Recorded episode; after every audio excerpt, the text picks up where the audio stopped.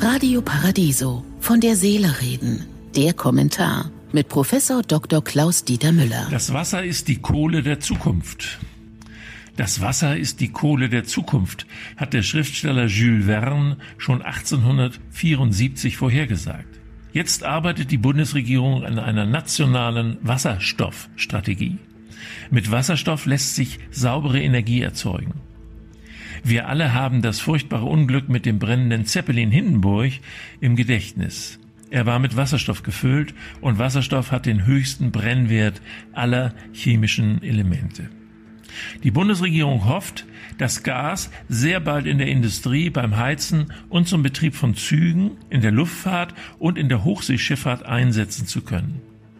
Durch Wuppertal und Hamburg fahren ab März 2020 sogenannte Wasserstoffbusse. Im Elbe-Weser-Dreieck kommt schon seit 2018 der erste Wasserstoffzug im Liniendienst zum Einsatz. Wir alle wissen, dass es bei der Durchsetzung von Elektroautos am Markt immer noch große Probleme gibt. Die Akzeptanz der Elektromobilität leidet an den zu geringen Batterieleistungen, die zu wenig Reichweite erzielen. Vor allem aber stelle man sich vor, 64,8 Millionen PKWs, die 2019 in Deutschland zugelassen waren, müssen alle in kurzen Abständen aufgeladen werden.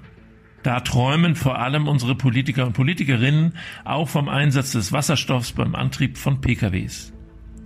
Bevor jedoch das Gas einen Pkw antreiben kann, muss Energie mit komplizierten Verfahren vielfach umgewandelt werden und nur ein Drittel der eingesetzten Energie kommt im Auto an. Beim batteriebetriebenen Elektroauto sind es fast zwei Drittel.